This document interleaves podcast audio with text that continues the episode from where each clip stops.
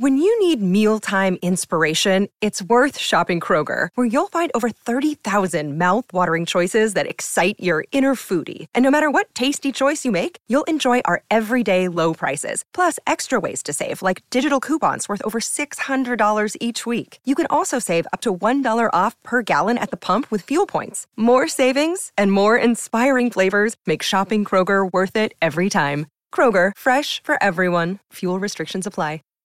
Save big on brunch for mom, all in the Kroger app. Get 16 ounce packs of flavorful Angus 90% lean ground sirloin for $4.99 each with a digital coupon. Then buy two get two free on 12 packs of delicious Coca Cola, Pepsi, or 7UP, all with your card. Shop these deals at your local Kroger today or tap the screen now to download the Kroger app to save big today. Kroger, fresh for everyone. Prices and product availability subject to change. Restrictions apply. See site for details.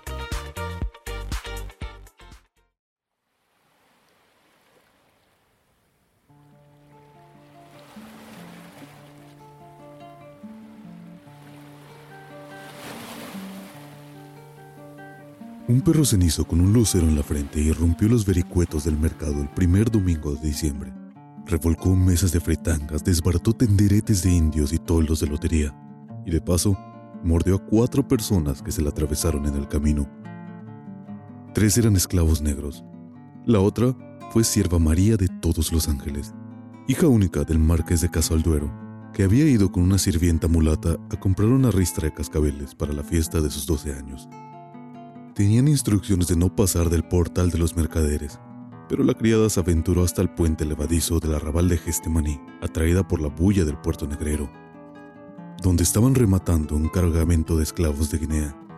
El barco de la compañía gatidana de negros era esperado con alarma desde hacía una semana por haber sufrido a bordo una mortandad inexplicable. Tratando de esconderla, habían echado al agua los cadáveres sin lastre el mar de leva los sacó a flote y amanecieron en la playa desfigurados por la y con una coloración rara, una coloración solferina. La nave fue anclada en las afueras de la bahía por el temor de que fuera un brote de alguna peste africana, hasta que comprobaron que había sido un envenenamiento por fiambres manidos. A la hora en que el perro pasó por el mercado y habían rematado la carga sobreviviente, devaluada por su pésimo estado de salud, estaban tratando de compensar las pérdidas con una sola pieza que valía por todas. Era una cautiva vicinia con siete cuartas de estatura, embadurnada con melaza de caña en vez del aceite comercial de rigor, y de una hermosura tan perturbadora que parecía mentira. Tenía la nariz afilada, el caño acalabazado, los ojos oblicuos, los dientes intactos, y el porte equívoco de un gladiador romano. No le erraron en el corralón, ni cantaron su edad ni su estado de salud, sino que la pusieron en venta por su sola belleza. El precio que el gobernador pagó por ella, sin regateos y de contado, fue el de su peso en oro. Era asunto de todos los días que los perros sin dueño mordieran a alguien mientras andaban correteando gatos o peleándose con los gallinazos por la mortecina de la calle y más en los tiempos de abundancias y muchedumbres en la que la flota de galeones pasaba por la feria de Portobelo. Cuatro o cinco mordidos en un día no le quitaban el sueño a nadie. Y menos con una herida como la de Sierva María. Apenas si alcanzaba a notársele en el tobillo izquierdo, así que la criada nos alarmó. Ella misma le hizo a la niña una cura de limón y azufre y le lavó la mancha de sangre de los pollerines. Y nadie siguió pensando en nada más que en el holgorio de sus 12 años. Bernarda Cabrera, madre de la niña y esposa sin títulos del marqués de Casalduero, se había tomado aquella madrugada una purga dramática. Siete granos de antimonio en un vaso de azúcar rosada. Había sido una mestiza brava de la llamada aristocracia de mostrador, seductora, rapaz y parrandera, y con una avidez de vientre para saciar un cuartel. Sin embargo, en pocos años se había borrado del mundo por el abuso de la miel fermentada y las tabletas de cacao. Los ojos gitanos se le apagaron. Se le acabó el ingenio. Obraba sangre y arrojaba bilis. El antiguo cuerpo de sirena se le volvió hinchado y cobrizo como el de un muerto de tres días y despedió unas ventosidades explosivas y pestilentes que asustaban a los mastines. Apenas si salía de la alcoba y aún entonces andaba de cordobana o con un balandrán de sarga sin nada debajo que la hacía parecer más desnuda que sin nada encima. Había hecho siete cámaras mayores cuando regresó la criada que acompañó a Sierva María. No le habló del mordisco del perro, en cambio le comentó el escándalo del puerto por el negocio de la esclava. Si es tan bella como dices, puede ser Abisinia, dijo Bernarda. Pero aunque fuera reina de Saba, no le parecía posible que alguien la comprara por su peso en oro. Querrán decir pesos oro, dijo. No, le aclararon.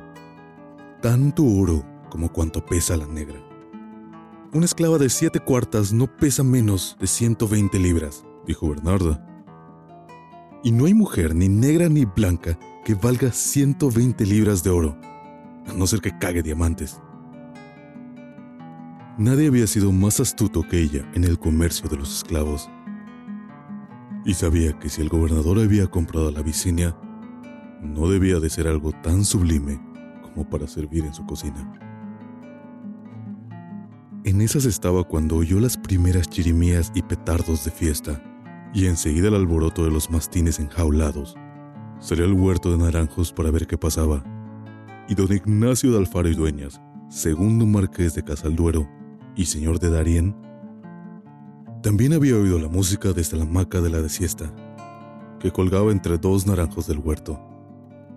Era un hombre fúnebre, de la cáscara amarga y de una palidez de lirio, por la sangría que le hacían los murciélagos durante el sueño. Usaba una chilaba de beduino para andar por su casa y un bonete de Toledo que aumentaba su aire de desamparo. Al ver a la esposa como Dios la echó al mundo, se anticipó a preguntarle, ¿Qué músicas son esas? No sé, dijo ella. ¿A cómo estamos? El marqués no lo sabía. Debió sentirse de veras muy curioso como para preguntárselo a su esposa, y ella debía estar muy aliviada de su bilis para haberle contestado sin un sarcasmo. Se había sentado en la hamaca intrigado cuando se repitieron los petardos. ¡Santo cielo! exclamó. ¿A cómo estamos? La casa colindaba con el manicomio de mujeres de la Divina Pastora, alborotadas por la música y los cohetes, las reclusas habían asomado a la terraza que daba sobre el huerto de naranjos y celebraban cada explosión con ovaciones. El marqués les preguntó a gritos que dónde era la fiesta y ellas lo sacaron de las dudas. Era 7 de diciembre, día de San Ambrosio Obispo, y la música y la pólvora tronaban en el patio de los esclavos. En honor a Sierva María, el marqués se dio una palmada en la frente. Claro, dijo. ¿Cuántos cumple? Doce, dijo Bernarda. ¿Apenas doce? dijo él, tendido otra vez en la hamaca. ¡Qué vida tan lenta! La casa había sido el orgullo de la ciudad hasta principios de siglo. Ahora estaba arruinada y lóbrega, y parecía en estado de mudanza por los grandes espacios vacíos, muchas cosas fuera del lugar, y en los salones se conservaban todavía los pisos de mármoles ajedrezados y algunas lámparas de lágrimas con colgajos de telaraña. Save big money on your outdoor project now at Menards. We have everything you need to keep your outdoor power equipment running smooth so you can keep that lawn in tip-top shape or enjoy some time on your boat. Right now, all FVP, lawn and garden, and marine batteries are on sale through May 5th. Check out our entire selection of FVP batteries today and view our weekly flyer on menards.com for more great deals. Save Prescription products require completion of an online medication consultation with an independent healthcare provider through the LifeMD platform and are only available if prescribed. Subscription required. Individual results may vary. Additional restrictions apply at lifemd.com. Read all warnings before using GLP 1s. Side effects may include a risk of thyroid C cell tumors. Do not use GLP 1s if you or your family have a history of thyroid cancer. If you've struggled for years to lose weight and have given up hope, did you know you can now access GLP 1 prescription medications through LifeMD? LifeMD is now offering eligible patients online access to GLP 1s, the breakthrough prescription medication that can help you lose body fat and weight. Listen to what people are saying. Probably the easiest thing I've ever done. The medication comes in the mail and it's very easy to use. I've been able to live my normal lifestyle and I've lost 20 pounds already and I've never felt better. It changed my life. And here's the best part your insurance may cover 100% of the cost of your medication. So go to trylifemd.com to have your eligibility checked right now. Get started today at trylifemd.com. That's T R Y L I F E M D.com. Los aposentos que se mantenían vivos eran frescos en cualquier tiempo por el espesor de los muros de calcicanto.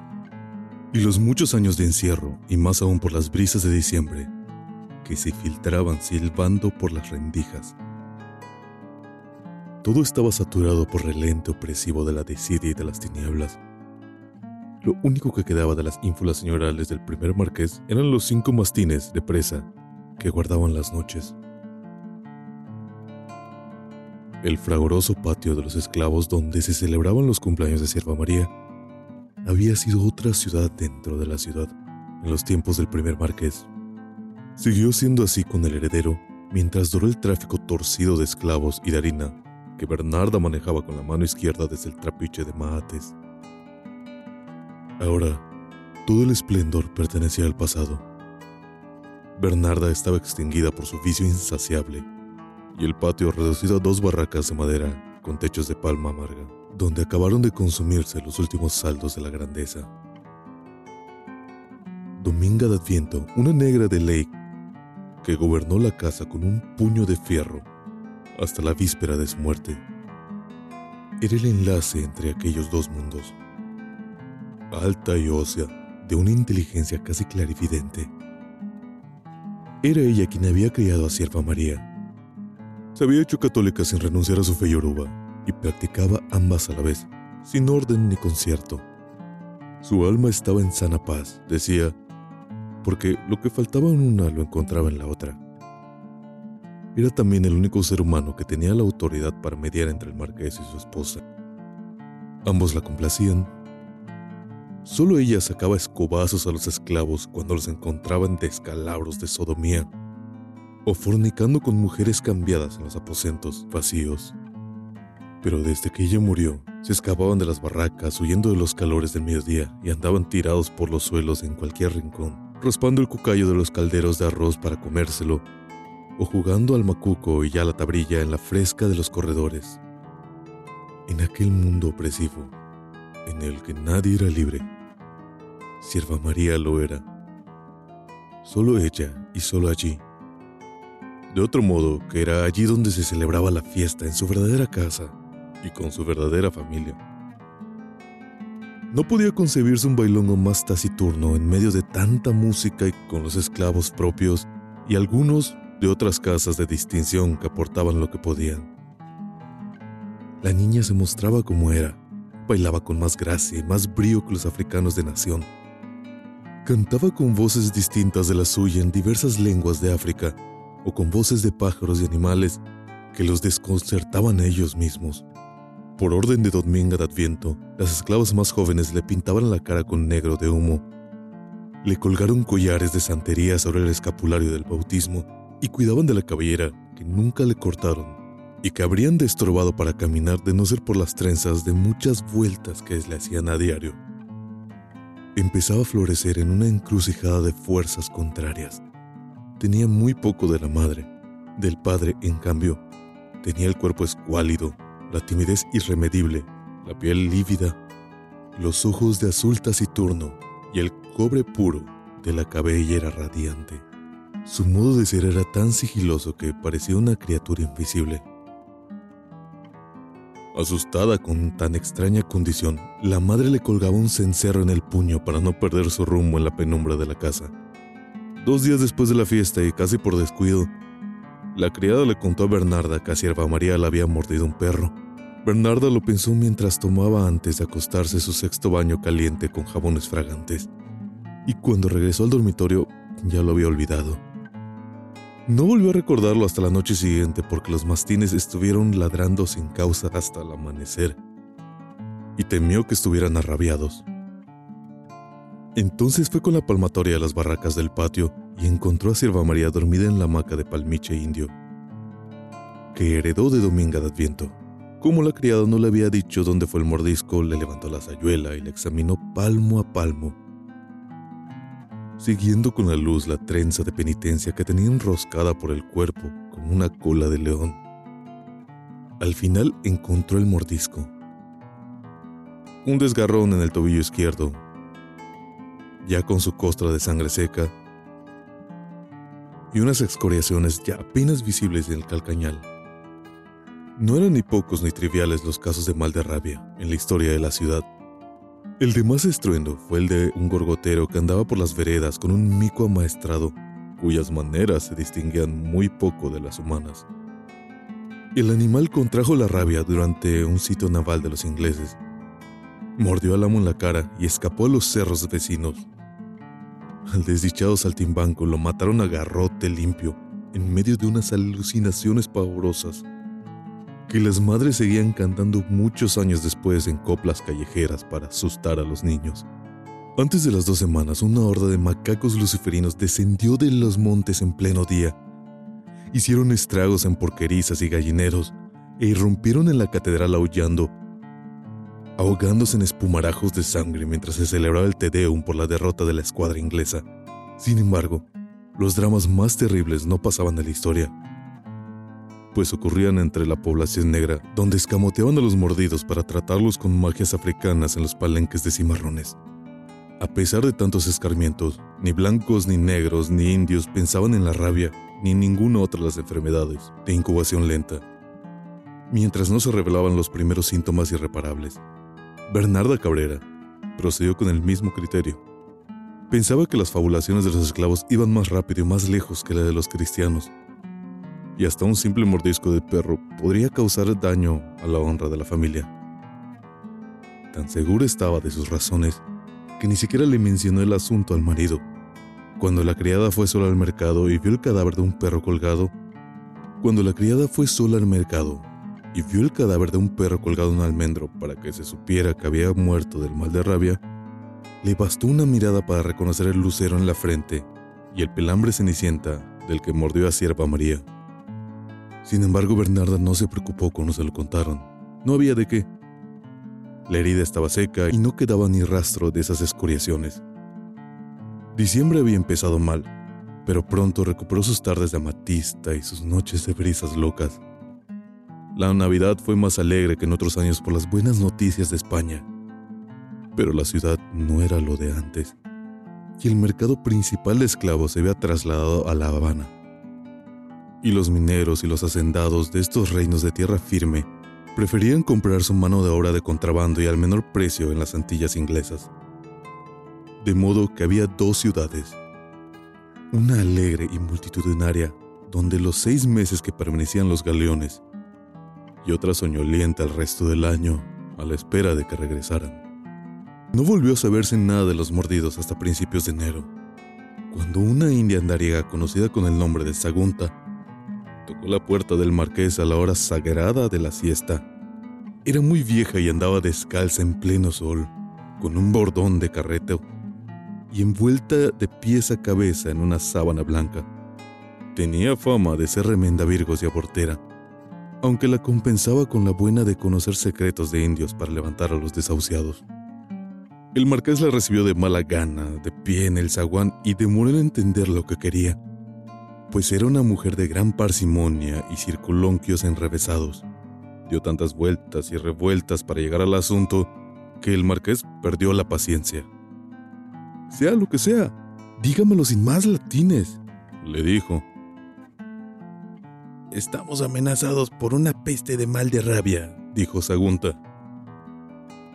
Y yo soy la única que tengo las llaves de San Humberto, patrono de los cazadores y sanador de los arrabiados. No veo por qué la peste, dijo el marqués. No hay anuncios de cometas ni eclipses que yo sepa, ni tenemos culpas tan grandes como para que Dios se ocupe de nosotros. Sagunta le informó que en marzo había un eclipse total de sol y le dio las noticias completas de los mordidos el primer domingo de diciembre. Dos ya habían desaparecido, sin duda, escamoteados por los suyos para tratar de hechizarlos.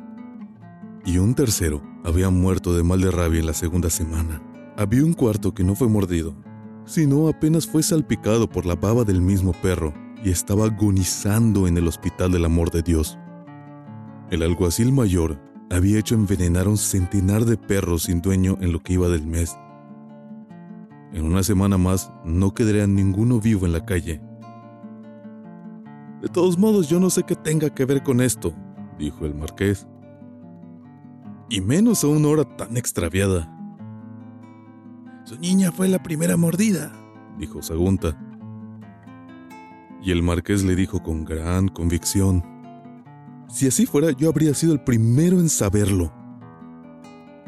Creía que la niña se sentía bien y no le parecía posible que algo tan grave hubiera ocurrido sin que él lo supiera. Así que dio la visita por terminada y se fue a completar la siesta. No obstante, esa tarde buscó a Sierva María en los patios del servicio.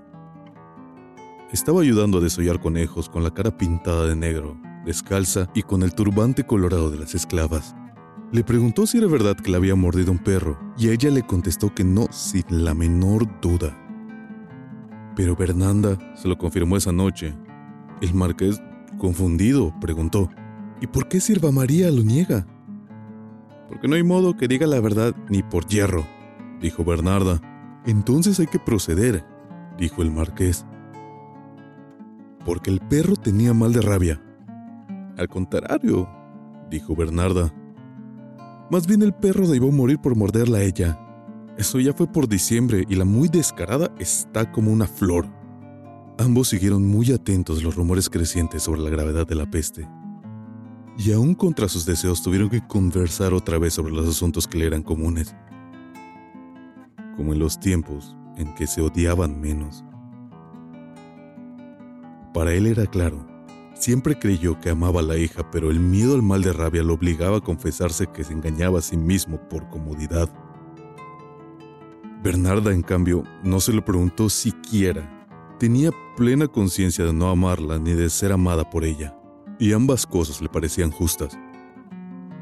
Mucho del odio que ambos sentían por la niña era por lo que ella tenía del uno y del otro. Sin embargo, Bernarda estaba dispuesta a hacer la farsa de las lágrimas y a guardar un luto de madre adolorida por preservar su honra, con la condición de que la muerte de la niña fuera por una causa digna. No importa cuál, precisó, siempre que no sea una enfermedad de perro. El marqués comprendió en ese instante, con una deflagración celestial, cuál era el sentido de su vida. La niña no se va a morir, dijo resuelto, pero si tiene que morir, ha de ser lo que Dios disponga. El martes fue al Hospital del Amor de Dios, en el Cerro de San Lázaro, para ver al arrabiado del que le habló Sagunta. No fue consciente de que su carroza de crespones mortuorios iba a ser vista como un síntoma más de las desgracias que se estaban incubando, pues había muchos años que no salía de su casa y hacía otros muchos que no había ocasiones más grandes que las infaustas. La ciudad estaba sumergida en su marasmo de siglos, pero no faltó quien vislumbrara el rostro macilento, los ojos fugaces del caballero incierto, esos tafenates de luto cuya carroza abandonó el recinto amurallado y se dirigió, campo a traviesa, hacia el cerro de San Lázaro. En el hospital, los leprosos tirados en los pisos de ladrillos lo vieron entrar en sus trancos de muerto y le cerraron el paso para pedirle limosna en el pabellón de los furiosos continuos, amarrado en un poste, estaba el arrabiado. Era un mulato viejo con la cabeza y la barba agoldonadas. Estaba ya paralizado de medio cuerpo, pero la rabia le había infundido tanta fuerza en la otra mitad que debieron amarrarlo para que no se despedazara contra las paredes. Su relato no dejaba dudas de que lo había mordido el mismo perro ceniciento del lucero blanco que mordió a Sierva María. Y lo había babeado, en efecto, aunque no sobre la piel sana, sino en una úlcera crónica que tenía en la pantorrilla. Esa precisión no fue bastante para tranquilizar al marqués, que abandonó el hospital horrorizado por la visión del hombre moribundo y sin una luz de esperanza para Sierva María. Cuando volvía a la ciudad por la cornisa del cerro, encontró un hombre de gran apariencia sentado en una piedra del camino junto a su caballo muerto. El marqués hizo detener el coche, y solo cuando el hombre se puso de pie, reconoció al licenciado Abrenuncio de Zapereira Cao, el médico más notable y controvertido de la ciudad. Era idéntico al rey de bastos. Llevaba un sombrero de alas grandes para el sol, botas de montar y la capa negra de los libretos letrados. Saludó al marqués con una ceremonia poco usual. Benedictus qui veni in nomine veritatis, dijo. Su caballo no había resistido de bajada la misma cuesta que había subido a trote, y se le reventó el corazón. Neptuno, el cochero de Marqués, trató de desencillarlo. El dueño lo disuadió. ¿Para qué quiero silla si no tendré a quién ensillar? dijo. Déjela que se pudra con él. El cochero tuvo que ayudarlo a subir en la carroza por su corpulencia pueril, y el marqués le hizo la distinción de sentarlo a su derecha. Abrenuncio pensaba en su caballo. Es como si se me hubiera ido la mitad del cuerpo, suspiró. Nada es tan fácil de resolver como la muerte de un caballo, dijo el marqués. Abrenuncio se animó. Este era distinto, dijo. Si tuviera los medios, lo haría sepultar en tierra sagrada. Miró al marqués a la espera de su reacción y terminó. En octubre cumplió 100 años. No hay caballo que viva tanto, dijo el marqués. Puedo probarlo, dijo el médico. Servía los martes en el amor de Dios, ayudando a los leprosos, enfermos de otros males. Había sido alumno esclarecido del licenciado Juan Méndez de Nieto, otro judío portugués emigrado al Caribe por la persecución en España. Y había heredado su mala fama de negromante y deslenguado, pero nadie ponía en duda su sabiduría. Sus pleitos con los otros médicos, que no perdonaban sus aciertos inverosímiles ni sus métodos insólitos, eran constantes y sangrientos. Había inventado una píldora de una vez al año que afirmaba el tono de la salud y alargaba la vida. Pero causaba tales trastornos del juicio los primeros tres días que nadie más que él se arriesgaba a tomarla. En otros tiempos, tocaba el arpa en la cabecera de los enfermeros para sedarlos con cierta música compuesta a propósito. No practicaba la cirugía que siempre consideró un arte inferior de dómines y barberos, y su especialidad terrorífica era predecir a los enfermos el día y la hora de su muerte. Sin embargo, tanto su buena fama como la mala se sustentaban en lo mismo. Se decía, y nadie lo desmintió nunca, que había resucitado a un muerto. A pesar de su experiencia, Abrenuncio estaba conmovido por el arrabiado. El cuerpo humano no está hecho para los años que uno podría vivir, dijo. El marqués no perdió una palabra de su disertación minuciosa y colorida, y solo habló cuando el médico no tuvo nada más que decir. ¿Qué se puede hacer con ese pobre hombre? preguntó. Matarlo, dijo Abrenuncio. El marqués lo miró espantado. Al menos es lo que haríamos si fuéramos buenos cristianos, prosiguió el médico. Y no se asombre, señor. Hay más cristianos buenos de los que uno cree. Se refería a la realidad de los cristianos pobres de cualquier color, en los arrabales y en el campo que tenían el coraje de echar un veneno en la mitad de sus arrabiados para evitarles el espanto de postrimerías. A finales del siglo anterior, una familia entera se tomó la sopa envenenada porque ninguno tuvo el corazón para envenenar solo un niño de 5 años. Se supone que los médicos no sabemos que esas cosas suceden, concluyó Abrenuncio. Y no es así, pero carecemos de autoridad moral para respaldarlas. A cambio de eso, hacemos con los moribundos lo que usted acaba de ver. Los encomendamos a San Huberto y los amarramos a un poste para que puedan agonizar peor y pues por más tiempo.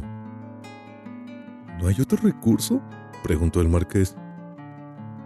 Después de los primeros indultos de la rabia, no hay ninguno, dijo el médico. Habló de tratarlos de alegres que se consideraban como una enfermedad curable, con base en fórmulas diversas.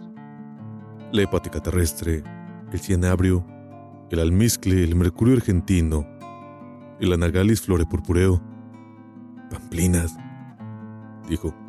Lo que pasa es que a algunos les da rabia y a otros no, y es fácil decir que a los que no les dio fue por las medicinas. Buscó los ojos del marqués para asegurarse de que seguía despierto y concluyó. ¿Por qué tiene tanto interés? Por piedad, mintió el marqués. Contempló desde la ventana el mar altergado por el tedio de las cuatro y se dio cuenta con el corazón oprimido de que habían vuelto las golondrinas. Aún no se alzaba la brisa. Un grupo de niños trataba de cazar a pedradas un alcatraz extraviado en una playa ceganosa y el marqués lo siguió en su vuelo fugitivo hasta que se perdió entre las cúpulas radiantes de la ciudad fortificada. La carroza entró en el recinto de las murallas, por la puerta de la media luna, y Abrenuncio guió al cochero hasta su casa a través del bullicioso barral de los artesanos. No fue fácil. Neptuno era mayor de 60 años y además indeciso y corto de vista. Estaba acostumbrado a que el caballo siguiera solo por las calles, que conocía mejor que él. Cuando dieron por fin a la casa, Abrenuncio se despidió en la puerta con una sentencia de Horacio. No sé latín, se excusó el marqués. Ni falta le hace, dijo Abrenuncio. Y lo dijo en latín, por supuesto. El marqués quedó tan impresionado que su primer acto al volver a casa fue el más raro de su vida. Le ordenó a Neptuno que recogiera el caballo muerto en el cerro de San Lázaro y lo enterrara en tierra sagrada. Y que muy temprano al día siguiente le mandara a Brenuncio el mejor caballo de su establo. Después del alivio efímero de las purgas de antimonio, Bernarda se aplicaba lavativas de consuelo hasta tres veces al día para sofocar el incendio de sus vísceras. O se sumergía en baños calientes con jabones de olor hasta seis veces para templar los nervios. Nada le quedaba entonces de lo que fue como cuando estuvo recién casada, cuando concebía aventuras comerciales que sacaba adelante con una certidumbre de adivina.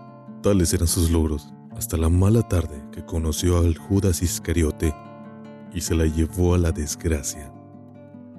Lo había encontrado por casualidad en una corraleja de ferias peleándose a manos limpias casi desnudo y sin ninguna protección contra un toro de lidia.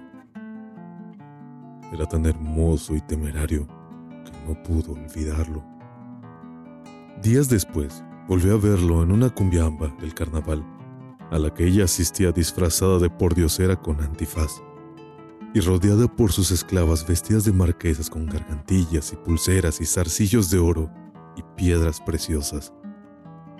Judas estaba en el centro de un círculo de curiosos bailando con la que le pagara, y habían tenido que poner orden para calmar las ansias de las pretendientas. Bernarda le preguntó cuánto costaba. Judas le respondió bailando, medio real, Bernarda se quitó el antifaz. Lo que te pregunto es cuánto cuestas de por vida, le dijo. Judas vio que cara descubierta no era tan porteosera como parecía. Soltó la pareja y se acercó a ella caminando con ínfulas de grumete para que se le notara el precio. 500 pesos oro, dijo. Ella lo midió con un ojo de tazadora rejugada. Era enorme, con piel de foca, torso ondulado, caderas estrechas, piernas respingadas y con unas manos plácidas que negaban su oficio. Bernarda calculó. Mides ocho cuartas. Más de tres pulgadas, dijo él. Bernarda le hizo bajar la cabeza al alcance de ella para que pudiera examinarle la dentadura, y la perturbó el hálito de amoníaco que llevaba en sus axilas los dientes estaban completos, sanos y bien alineados.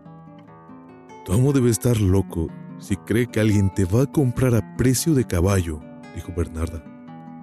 Soy libre y me vendo yo mismo, contestó él. Y remató con un cierto tono. Señora. Marquesa, dijo ella. Él le hizo una reverencia de cortesano que la dejó sin aliento y lo compró por la mitad de sus pretensiones. Solo por el placer de la vista, según dijo.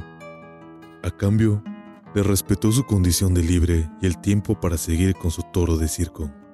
Lo instaló en un cuarto cercano al suyo, que había sido del caballerango, y lo esperó desde la primera noche, desnuda y con la puerta desatrancada, segura de que él iría sin ser invitado. Pero tuvo que esperar dos semanas sin dormir en paz por los ardores del cuerpo. En realidad, tan pronto como él supo quién era ella, vio la casa por dentro, recobró su distancia de esclavo, sin embargo, cuando Bernarda había dejado de esperarlo y durmió con Sayuela y pasó tranque en la puerta, él se metió por la ventana. La despertó el aire del cuarto enardecido por su grajo muñacal. Sintió el resuello de Minotauro buscando las tientas en la oscuridad, el fogaje del cuerpo encima de ella, las manos de presa que le agarraron la sayuela por el cuello y la desgarraron en canal mientras él roncaba en el oído. Puta, puta. Desde esa noche supo Bernarda que no quería hacer nada más de por vida. Se enloqueció por él. Se iban todas las noches a los bailes de candil en los arrabales. El vestido de caballero de lévita y sombrero redondo que Bernarda le compraba a su gusto. Y ella disfrazada de cualquier cosa al principio, y después con su propia cara. Lo bañó en oro con cadenas y anillos y pulseras. Le hizo incrustar diamantes en los dientes. Creyó morir cuando se dio cuenta que se acostaba con todas las que encontraba a su paso, pero al final se conformó con las obras. Fueron los tiempos en el que Dominga de Adviento entró en su territorio a la hora de la siesta, creyendo que Bernarda estaba de trapiche, y los sorprendió en pelotas haciendo el amor por el suelo. La esclava se quedó más deslumbrada que atónita, con la mano en la aladaba. No te quedes ahí muerta, le gritó Bernarda. O te vas o te revuelcas aquí con nosotros. Dominga de Adviento se fue con un portazo que le sonó a Bernarda como una bofetada. Ella la convocó esa noche y la amenazó con castigos atroces por cualquier comentario que hiciera de lo que había visto. No se preocupe, Blanca, le dijo la esclava. Usted puede prohibirme lo que quiera y yo le cumplo. Y concluyó, lo malo es que no puede prohibirme lo que pienso. Si el marqués lo supo, se hizo bien el desentendido. A fin de cuentas, Sierva María era lo único que le quedaba en común con la esposa, y no la tenía como hija suya, sino solo de ella. Bernarda, por su parte, ni siquiera lo pensaba. Tan olvidada la tenía que de regreso de una de sus largas temporadas en el trapiche la confundió con otra por lo grande y distinta que estaba. La llamó, la examinó, le interrogó sobre su vida, pero no obtuvo de ella una respuesta, ninguna palabra. Eres idéntica a tu padre, le dijo, un engendro. Ese seguía siendo el ánimo de ambos el día que Marqués regresó del hospital del amor de Dios y le anunció a Bernarda de su determinación de asumir con mano de guerra las riendas de la casa. Había en su premura algo frenético que dejó a Bernarda sin réplica. Lo primero que hizo fue devolverle a la niña el dormitorio de su abuela, la marquesa, de donde Bernarda la había sacado para que durmiera con los esclavos. El esplendor de antaño seguía intacto bajo el polvo. La cama imperial que la servidumbre quería de oro por el brillo de sus cobres el lavatorio de alabastro con numerosos pomos de perfumes y afeites alineados en orden marcial sobre el tocador, el beque portátil, la escupidera y el vomitorio de porcelana. El mundo ilusorio que la anciana, baldada por el reumatismo, había soñado para la hija que no tuvo y la nieta que nunca vio. Mientras las esclavas resucitaban el dormitorio, el marqués se ocupó de poner ley en su casa. Espantó a los esclavos que dormitaban a la sombra de las arcadas y amenazó con azotes y ergástulas a los que volvieran a hacer sus necesidades en rincones o jugaran a la suerte y al azar en los aposentos clausurados. No eran disposiciones nuevas. Se habían cumplido con mucho más rigor cuando Bernardo tenía el mando y Dominga de Adviento lo imponía. El marqués se renegaba en público de su sentencia histórica En mi casa se hace lo que yo obedezco. Pero cuando Bernarda sucumbió a las enfermedades del cacao y Dominga de Adviento murió, los esclavos volvieron a infiltrarse con gran sigilo y luego los hombres oxisos en busca de la fresca de los corredores. Aterrada por el fantasma de la ruina, Bernarda los mandaba que se ganaran la comida mendigado en la calle. En una crisis, decidió manumitirlos, salvo los tres o cuatro del servicio doméstico, pero el marqués se opuso con una sin razón. Si han de morirse de hambre, es mejor que se mueran aquí y no por esos andurreales. No se atuvo a las fórmulas tan fácil cuando el perro mordió a Sierva María. Insistió de poderes al esclavo, que le pareció de más autoridad y mayor confianza. Y le impartió instrucciones cuya dureza escandalizó a la misma Bernarda. Aquella noche, cuando la casa estaba ya en orden y por primera vez desde la muerte de Dominga de Adviento, encontró a Sierva María en la barraca de las esclavas, entre media docena de jóvenes negras que dormían en hamacas entrecruzadas de distintos niveles. Las despertó a todas para impartir las nuevas normas del gobierno. Desde esta fecha, la niña vuelve a la casa, les dijo, y sépase aquí y en todo el reino que no tiene más que una familia y es solo de blancos. La niña se resistió cuando él quiso llevarla en brazos al dormitorio.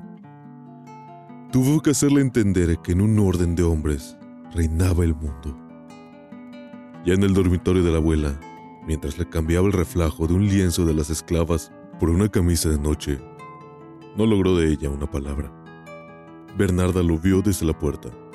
El marqués sentado en la cama, luchando con los botones de la camisa de dormir que no pasaban entre los ojales nuevos, y la niña de frente a él, mirándolo impasible. Bernarda no pudo reprimirse. ¿Y por qué no se casan? se burló. Y como el marqués no le hizo caso, dijo más. ¿No sería un mal negocio imprimir marquesitas criollas con patas de gallina para venderlas a los circos? Algo había cambiado también en ella. A pesar de la ferocidad de la risa, su rostro parecía menos amargo, y había en el fondo de su perfidia un sentimiento de compasión con el que el marqués no advirtió. Tan pronto como la sintió lejos, le dijo a la niña, Eres una gorrina. Le pareció percibir en ella una chispa de interés. ¿Sabes lo que es una gorrina? le preguntó. Ha habido de una respuesta. Sierva María no se la concedió. Se dejó acostar en la cama y se dejó acomodar la cabeza en las almohadas de plumas. Se dejó cubrir hasta las rodillas con la sábana de hilo olorosa de cedro del arcón sin hacerle la caridad de una mirada. ¿Rezas antes de dormir? La niña no lo miró siquiera. Se acomodó en posición fetal por el hábito de la hamaca y se durmió sin despedirse. El marqués cerró el mosquitero con el mayor cuidado para que los murciélagos no la sangraran dormida. Iban a ser las diez, y el coro de las locas era insoportable en la casa redimida por la expulsión de los esclavos. El marqués soltó los mastines que salieron en estampida hacia el dormitorio de la abuela, olfateando las endijas de las puertas con latidos cesantes. El marqués les roscó la cabeza con la yema de los dedos y los calmó con una buena noticia. Es sierva María que esta noche vive con nosotros. Durmió poco y mal por las locas que cantaron hasta las dos. Lo primero que hizo al levantarse con los primeros gallos fue ir al cuarto de la niña. Y no estaba allí, sino en el galpón de las esclavas. La que dormía más cerca despertó asustada. Es sierva María. Vino sola, señor, dijo antes de que él le preguntara nada. Ni siquiera me di cuenta. El marqués sabía que era cierto. Indagó cuál de ellas acompañaba a Sierva María cuando la mordió el perro. La única mulata, que se llamaba Caridad del Cobre, se identificó titiritando de miedo. El marqués la tranquilizó. Encárgate de ella como si fueras Dominga de Adviento, le dijo. Le explicó sus deberes. Le advirtió que no la perdiera de vista ni un momento y la tratara con afecto y comprensión, pero sin complacencias. Lo más importante era que no traspasara de cerca lo más importante era que no traspasara la cerca de espinas que quería construir entre el patio de los esclavos y el resto de la casa. En la mañana al despertar y en la noche antes de dormir, debía darle un informe completo sin que él se lo preguntara. Fíjate bien de lo que haces y cómo lo haces. Concluyó. Has de ser la única responsable de que estas mis órdenes se cumplan.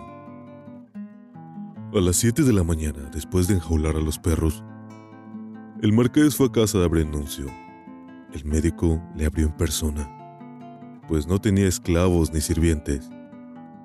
El marqués se hizo a sí mismo el reproche que creía merecer. Estas no son horas de visita, dijo.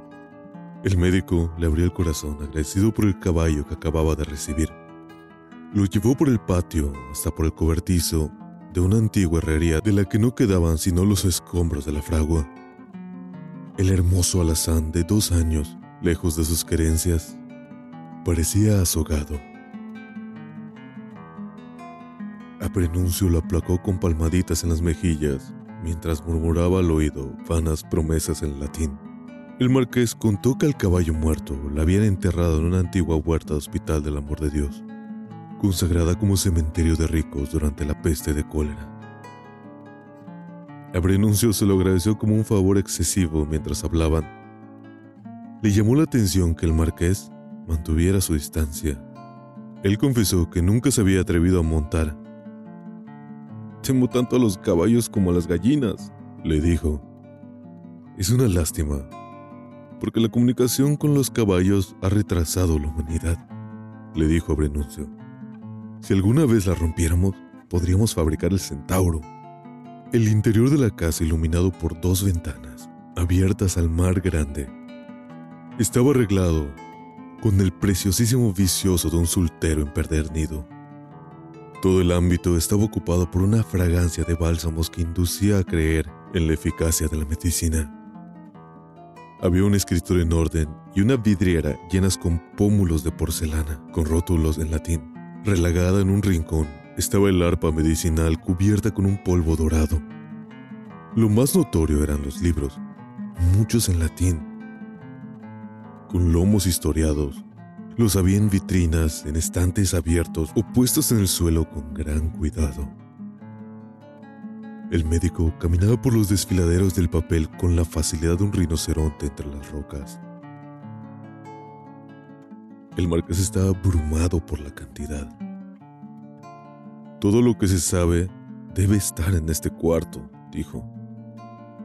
Los libros no sirven para nada, respondió Abrenuncio de muy buen humor. La vida se me ha ido curando las enfermedades que causan los otros médicos con sus medicinas. Quitó un gato dormido de la poltrona principal, que era la suya, para que se sentara el marqués. Le sirvió un cocimiento de hierbas que él mismo preparó en el hornillo de Atanor, mientras le hablaba de sus experiencias médicas, hasta que se dio cuenta que el marqués había perdido el interés. Así era. Se había levantado de pronto y le daba la espalda, mirando por la ventana el mar huraño.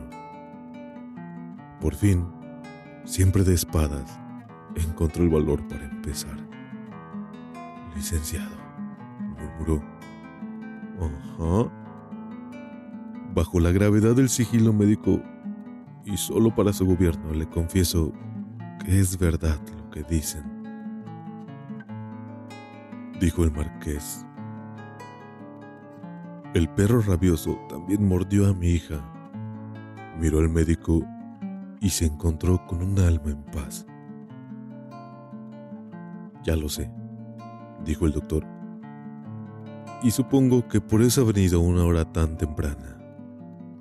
Así es, dijo el marqués, y repitió la pregunta que ya había hecho sobre el mordido en el hospital.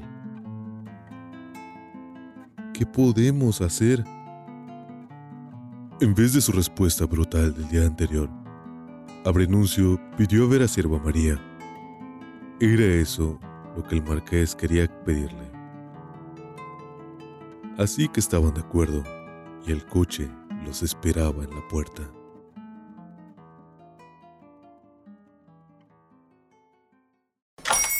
Hola, buenos días, mi pana.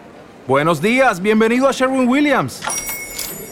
¡Ey! ¿Qué onda, compadre? ¿Qué onda? Ya tengo lista la pintura que ordenaste en el ProPlus app. Con más de 6.000 representantes en nuestras tiendas listos para atenderte en tu idioma y beneficios para contratistas que encontrarás en aliadopro.com. En Sherwin Williams somos el aliado del PRO.